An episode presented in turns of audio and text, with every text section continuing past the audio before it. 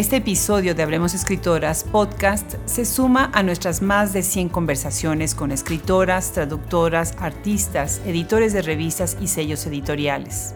Además de escucharse en las plataformas más importantes, nuestra página web tiene reseñas y catálogos de libros. Si quieren apoyar este proyecto, visítenos, síganos, suscríbanse y pasen la voz, que hay mucho que leer y aprender. El día de hoy conversamos con la editora de la renombrada revista Literal Latin American Voices, la escritora Rosemary Salum. Yo soy Adriana Pacheco. Nacida en la Ciudad de México el 25 de enero de 1964, Rosemary Salum es fundadora y directora de la revista bilingüe Literal Latin American Voices y la editorial Literal Publishing. Es autora de los libros de cuentos El agua que mece el silencio, Paso Roto 2015, Delta de las Arenas, Cuentos Árabes, Cuentos Judíos, Vigía 2015 y Entre los Espacios Tierra Firme 2002. Sus cuentos y ensayos han aparecido en las antologías Diáspora, Vaso Roto 2017, Lados B, Narrativa de Alto Riesgo, Nitro Press 2016, The Body Subject and Subjected, Success Academy Press 2015 entre otros. Yo estoy segura que todo el mundo conoce el nombre literal Latin American Voices. Y si no lo conocen, se pierden de una maravilla de revista en donde colaboran de las mejores y más importantes voces de nuestra crítica y de nuestros escritores y escritoras. Hoy estoy muy contenta, muy contenta de recibir en este micrófono a Rosemary Salum y muchísimas gracias por hacer este espacio. Bienvenida a Hablemos Escritoras Podcast. Muchísimas gracias, Adriana, eh, y muchísimas gracias por este espacio que nos das. Pues al contrario, fíjate que las revistas son algo que a mí me, me fascina. Desde el siglo XIX, como que las revistas literarias eran la única manera de entender y aprender de muchas cosas. ¿Cómo es que ustedes arrancan literal? ¿Qué es lo que piensan para abrir esta revista? Eh, bueno, la intención original de la revista era la de crear un puente cultural entre México y Estados Unidos primero y después, claro, entre el mundo angloparlante y el mundo hispanoparlante. Luego, muy pronto me di cuenta que era una misión bastante ambiciosa, pero al mismo tiempo pensé que era una, era una cuestión que era necesaria para borrar las fronteras que había entre estos, estos dos idiomas, ¿no? Entre el inglés y el español, sobre todo cuando se trata de arte y cultura, que es lo que a nosotros nos interesa. Qué interesante. Ahora, tú, tú, esta revista, ¿en dónde nació? ¿En dónde surge? Surge en el 2004, ¿verdad? Así es, Adriana. Surge eh, paralelamente en México y en, desde México más bien y desde Houston. Sí, entonces empieza como una revista física es decir, la, teníamos una revista que tú podrías tomar entre tus manos en cualquier momento. Era una revista bellísima, la diseña eh, David Medina Portillo y a los pocos años, digamos que en el 2015 es cuando la revista finalmente pasa a ser una revista digital y se unen, tienen algo que ver con Literal Publishing, ¿no? Como ahí se unen porque son como, como dos editoriales, ¿no? ¿O es una sola editorial y tienen un socio o cómo funciona? Eh, todo, la, digamos que la compañía original es Literal Publishing, así es como estamos registrados, y la Literal Magazine es la revista, digamos, la expresión de Literal Publishing en el formato de revista, porque también tenemos una editorial y en esa editorial tenemos varias colecciones, eh, una colección de libros bilingües, una colección de libros en español, una colección de libros en inglés. Eh, y al mismo tiempo también se abre literal, no solamente como una editorial y una revista, sino también eh, abre sus puertas a un festival de cortometraje anual y un centro, pues digamos que un mini centro cultural donde se dan talleres de todo tipo. Qué bárbaro, impresionante el proyecto. Bueno, además sé que tú misma eres escritora, así que bueno, pues ¿quién, quién más podía haber pensado en una cosa así tan completa y a la vez tan, tan diversa, ¿no? Tomando pues todos los cabos que se tienen que tomar para poder hacer un impacto dentro de lo que es en la industria del libro.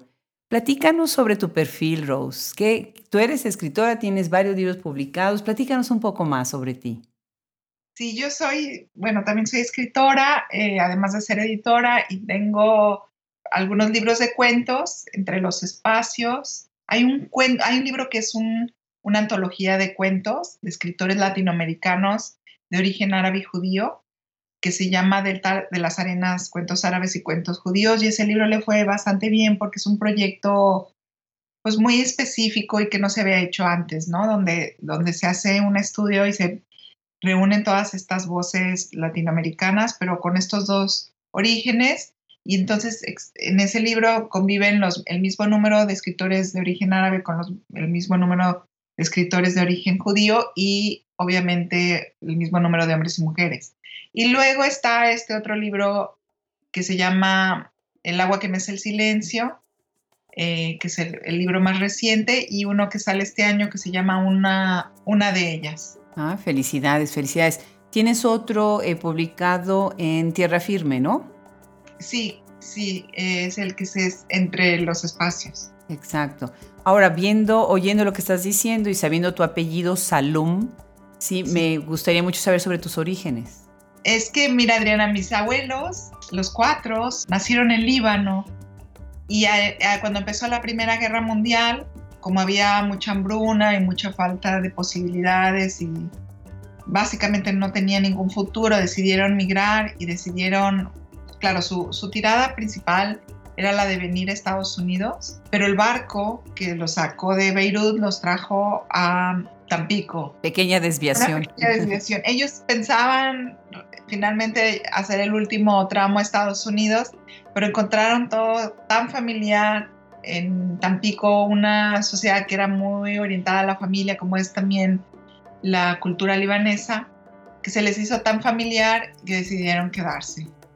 Eh, entonces, bueno, ahí nacieron mis padres y luego ya nosotros nacimos en la Ciudad de México. Qué belleza. Fíjate que yo soy originaria de Puebla y la colonia libanesa es enorme y es muy importante. Entonces, para nosotros es muy familiar ver este tipo de apellidos de hecho, uno de mis hijos está casado con una niña de origen libanés, así que somos como, como, si, como hermanos, ¿no? Como culturas hermanas, como dices tú, con tantas coincidencias, ¿no? Interesante. Exactamente, sí. Ahora, platícanos un poco más en esta transición de ser escritora y empezar a, editar, o sea, en la transformación de la, de la escritura a la edición, me imagino que debe de haber como ciertos preceptos o ciertos conceptos que tú misma estás buscando en la obra que publicas, ¿no? Algunos pueden ser un poco hasta un bias, ¿no? Porque puede ser tu propia visión de la literatura y no todos los escritores tienen la misma visión que tú tienes, ¿no? ¿Cómo manejan ese, ese límite, esa zona liminal entre, entre ser escritor y ser editor? Pues lo, lo, lo primero que uno se fija siendo editor y claro, también siendo un escritor, es que la obra tenga la calidad suficiente, digamos que tenga una hechura fina en donde tú como lector y luego también como e-, editor puedas quedar atrapado en esa lectura, que sea verosímil, que no se repita a sí misma, que tenga una textura interesante que la historia además te atrape. En un principio yo pensaba que esta cuestión mía de buscar eso en, una, en un libro era, estaba obviamente sesgado por esta visión mía de una lectora. Pero luego, curiosamente, hace algunos años lanzamos un concurso en donde yo tenía que hacer una preselección de los, de los libros que habían entrado para después enviarlo al, jurado. Y me di cuenta que la visión de un escritor es, era muy parecida a la visión de un editor. Es decir, tú lo que estás buscando en una lectura es esta, digamos, diversidad en el lenguaje, que la historia te atrape, que sea de, interés, que sea creíble, que esté bien hecha. Y entonces, claro, tú como editora lo buscas porque tú sabes que como lectora también te va a interesar comprar un libro así. Entonces ahí hay una hermandad muy cercana entre un editor y un lector. A menos de que entonces tu carrera como editor se, pervierta y decidas que, bueno, que lo que vas a vender es comercial y lo que te interesa más es que entre dinero a la compañía, bueno, entonces ya ahí cambia un poco la visión de, y, la aproximación que tienes tú hacia el, libro que se te está enviando. Pero si lo que tú estás buscando es literatura, entonces hay una hermandad muy cercana entre un editor y un lector. Qué bien, qué bien. Me gusta tu respuesta. Se me hace que es, pues sí, esta diferencia entre buscar solamente el dinero o buscar la calidad literaria y experimentar, porque también a veces pues tiene uno que explorar nuevos eh, autores, nuevos temas, ¿no? nuevas narrativas, nuevos conceptos, ¿no? Que, eso es también algo que ustedes hacen. Yo sé que han ganado, tú has ganado y han recibido varios premios. Déjame mencionar algunos que tengo por aquí. Has recibido el Premio Interamericano Carlos Montemayor 2017, el International Latino Book Award 2016, International Latino Book Award 2014, Mujeres Destacadas Award, otorgado por la agencia periodística norteamericana Imprema Media 2014, Author of the Year 2008 eh, en el Hispanic Book Festival, eh, Classical Award otorgado por la Universidad Norteamericana de San Tomás 2006, eh, mención honorífica del concurso español Ana María Matute Torremosas 2008 y un reconocimiento por el Congreso de Estados Unidos. Sí. O sea, nada más para cerrar con broche de oro, ¿no? ¿Cómo se ha dado todo esto? Interesante y felicidades. ¿eh? muchas gracias, Adriana. Fíjate que eh, es curioso porque uno cuando, bueno, tienes esta pasión, ¿no? Que son las letras, los libros o todo lo que se refiere también a las expresiones artísticas y culturales, te vuelcas tu vida en esto, ¿no? Y resulta que después de estar trabajando tantos años en algo que te fascina y en algo que es tu pasión y que, y que además de que te gusta, también hay que reconocer que es mucho trabajo, ¿no? Porque no necesariamente la cultura es tan premiada, digamos, y no me refiero a los premios físicos, sino tan eh, vista o tan aceptada por muchas otras disciplinas y por la sociedad misma, ¿no? Tan pragmática que a veces suele suceder. Entonces, cuando está uno trabajando en esto que a uno le, fascina, lo único que estás buscando es como hacer lo mejor que puedes, dar lo mejor que puedes, tratar de ser lo más objetiva posible, eh, tratar de hacer las cosas con la mayor calidad que se puede sin caer en los extremos de ser una perfeccionista loca que entonces se paraliza y entonces no logra hacer absolutamente perfección.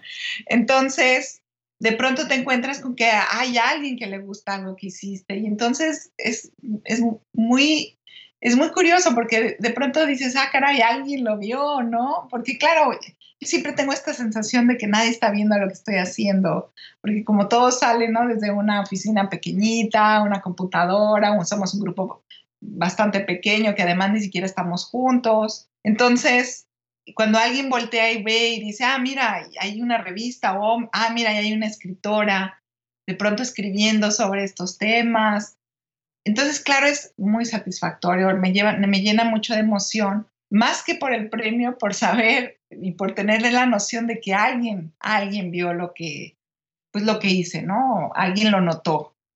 Bueno, pues eh, para los que no conocen la página web, van a ver que no, no parece que sea en una oficina chiquita. Yo sé que es maravilloso porque sí, de ahí salen cosas, estos equipos, además que están dispersos, pero cuando entra uno y ve uno todo lo que han hecho, todo lo que tienen en la página web, eh, todos pues, los eventos, lo que es ah, tanto para arte, cine, para, para literatura.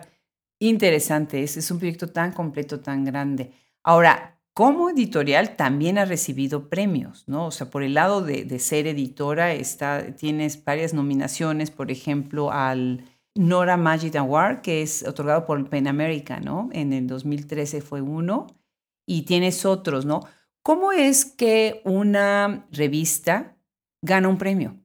Bueno, ahí supongo que los criterios cambian un poco, son un poco distintos a los criterios que se evalúan en un premio literario. Y sin embargo, lo que ellos también están buscando es, bueno, son publicaciones de calidad, que estén bien hechas, que tengan una diversidad de voces, que sean objetivas. Entonces, el proceso básicamente es el mismo. Uno manda, ¿no? las, bueno, no necesariamente porque, por ejemplo, el de PEN, esta institución de PEN, ahí yo no, realmente no, no se mandó nada, ellos vinieron a nosotros. Pero hay otras publicaciones como el de Lone Star Award o el otro de, que es el, las siglas tiene CEJL, esas son convocatorias que se lanzan y que uno manda las publicaciones y de pronto también da muchísima satisfacción recibir los reconocimientos, sobre todo, como te decía antes, Adriana, que somos un grupo pequeño, eh, porque, por ejemplo, está David Medina Portillo que, y Malva Flores, que están en, Jalapa, y luego está Tania Huntington, que es ella la editora de la parte eh, de inglés, pero curiosamente ella está en la Ciudad de México, lo cual enriquece también mucho su aportación porque conoce muy bien cómo se mueven las cosas en México y en Estados Unidos, lo, mismo que quizá me pueda pasar a mí, ¿no? Mexicana vivo en Estados Unidos y entonces eh, tiene uno, enriquece uno la visión de las cosas. Entonces somos un equipo relativamente pequeño, pero somos prueba de que la distancia y sobre todo ahora en tiempos tan difíciles, ¿no? Que la distancia y trabajar desde lejos, si uno se organiza y si uno sabe lo que está haciendo, las cosas pueden salir bien. Claro, definitivamente. Ustedes, para ustedes no fue novedad esto de tener que trabajar a la distancia, ¿no? Ya lo hacen. Platícanos, de eso te iba a preguntar precisamente ahorita, eh, del equipo que conforma Literal. Claro, em, bueno, David está encargado, él, se, encarga del diseño y se encarga de toda la parte de, la edición en español. Malva también eh, ve una parte de las colaboraciones. Eh, Tania Huntington también se encarga de la parte de las colaboraciones y la parte de la edición en inglés. Y bueno, yo estoy en todo, ¿no?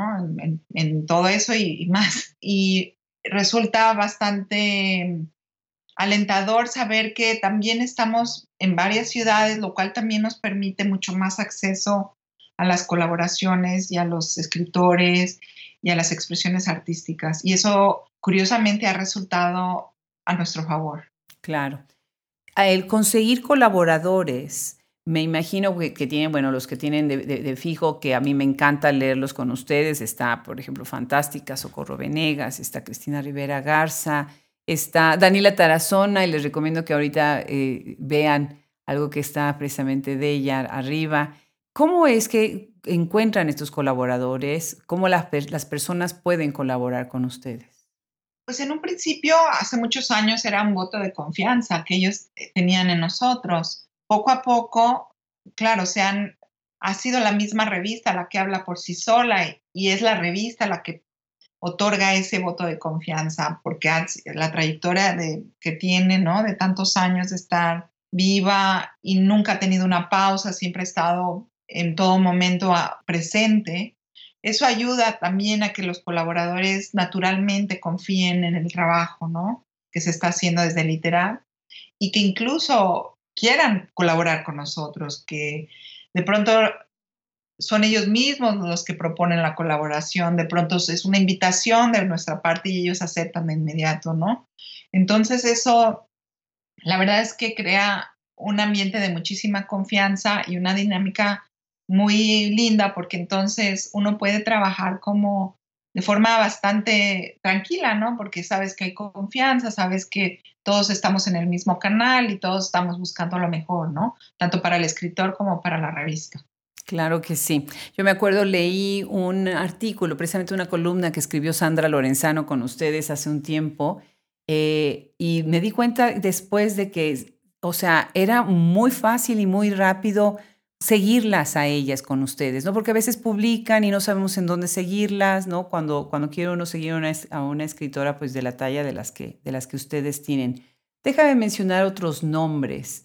Eh, tienen, por ejemplo, Ana García Bergua, es, una, es colaboradora también, Ana Clavel, Cristina, que ya la mencioné, eh, Socorro también, está Helen Dieck, ahorita si nos vas platicando también de ella, está Lolita Bosch, eh, Miriam Mabel Martínez, Sandra Lorenzano, como acabo de mencionar. platícanos un poco de, las otras colaboradoras que tienen ustedes ahí.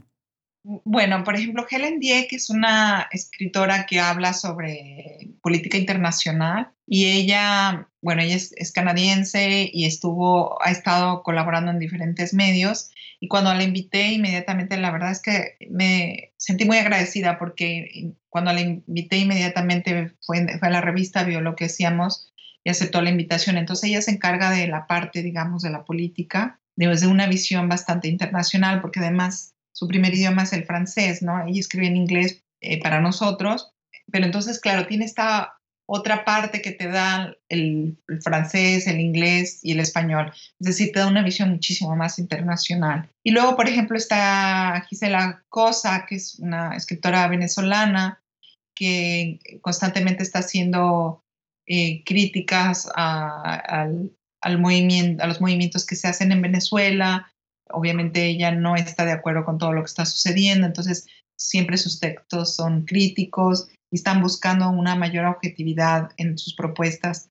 Eh, y luego, claro, tenemos a Lolita Bosch, que está en España, que habla sobre, específicamente en, para literal, habla sobre literatura y la, novela. Entonces, claro, hay una diversidad tremenda, ¿no? De, temas.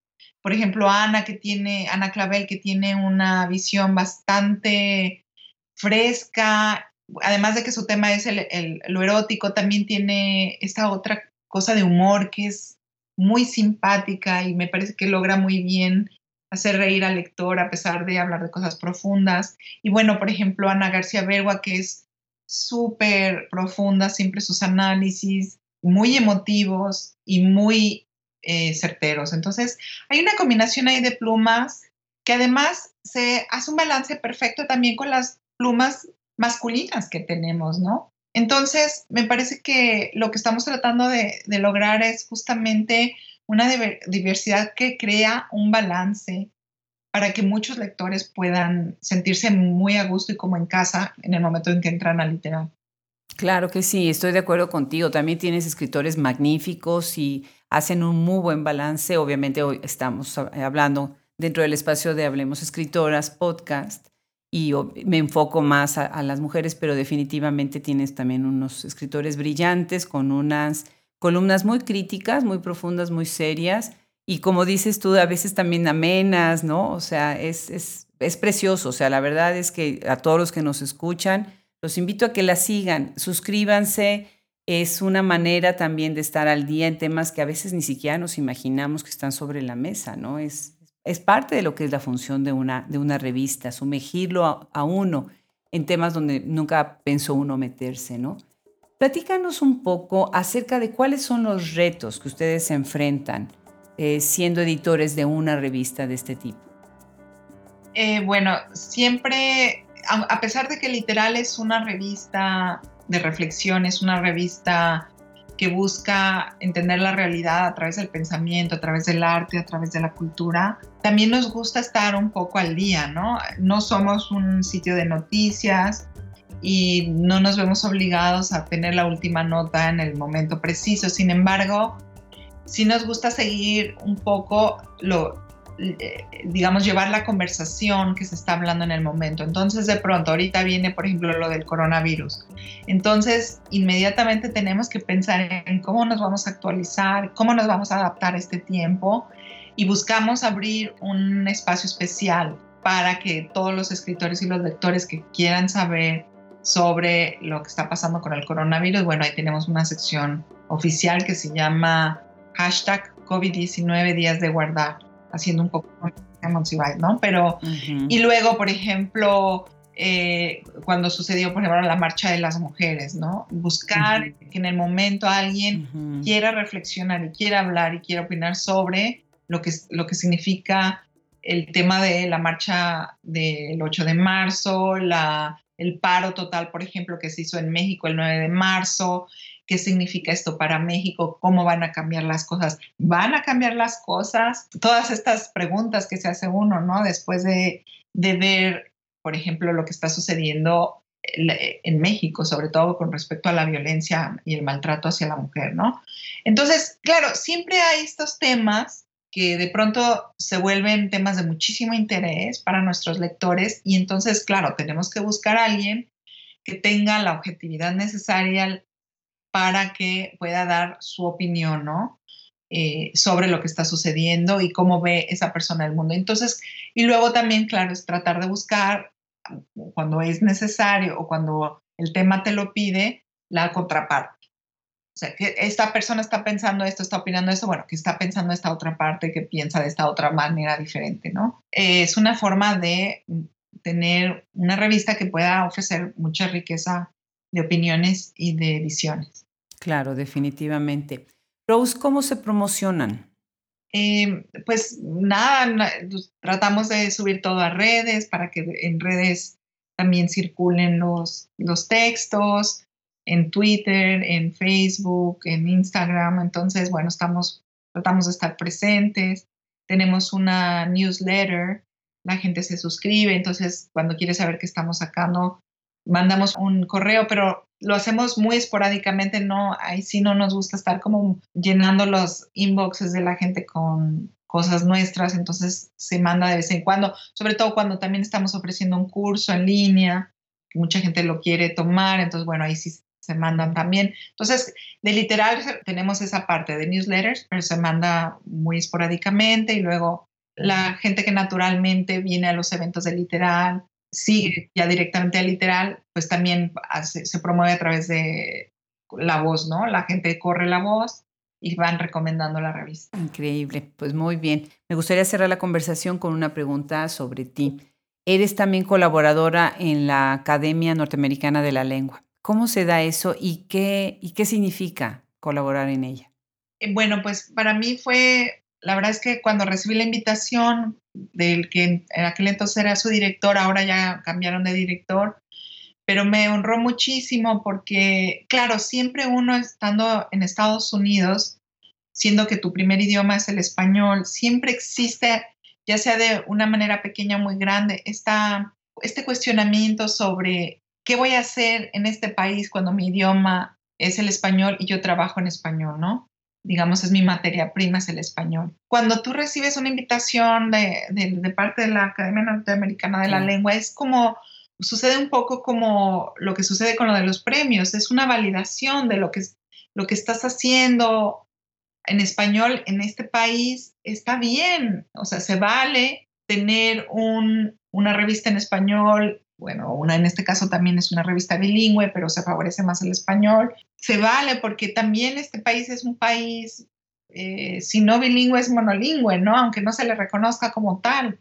Entonces, claro, ser parte de la Academia Norteamericana de la Lengua es un gran honor para mí y, y claro, cuando cada vez que me invitan a colaborar, yo feliz lo acepto porque es un espacio que se abre a Estados Unidos y que uno quiere que sigue, se siga nutriendo, ¿no? Que haya un diálogo y que siga existiendo ese espacio. Claro, definitivamente. Bueno, pues no sé si quieras agregar algo eh, acerca de tu experiencia como editora de esta brillante revista o tú misma como escritora. Bueno, nada más que agradecer muchísimo, Adriana, estos espacios porque, claro, permiten que otras personas puedan acceder al sitio, conocernos, darse cuenta de nuestro trabajo y bueno, y ser parte de la familia de Literal. Claro, pues nosotros somos los que tenemos que agradecerles a ustedes por la tenacidad. Se dice muy fácil tener y fundar una revista, ha habido muchas, pero mantenerla durante tantos años y de ese nivel creciendo, eso es un gran mérito. Al contrario, nosotros estamos pues contentos de tener este espacio para, para leer. Muchísimas gracias, Rose, y todos nuestros mejores deseos para que sigan creciendo. Muchísimas gracias, Adriana, a ustedes. Gracias de verdad.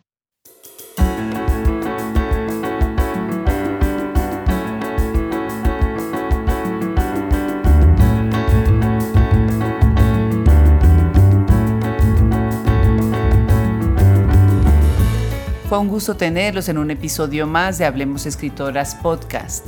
Se despide de ustedes Fernando Macías Jiménez en la edición, Andrea Macías Jiménez Social Media, Wilfredo Burgos Matos, Alejandra Márquez, Liliana Valenzuela, Juliana Zambrano, colaboradores. Nos escuchamos hasta la próxima. Yo soy Adriana Pacheco.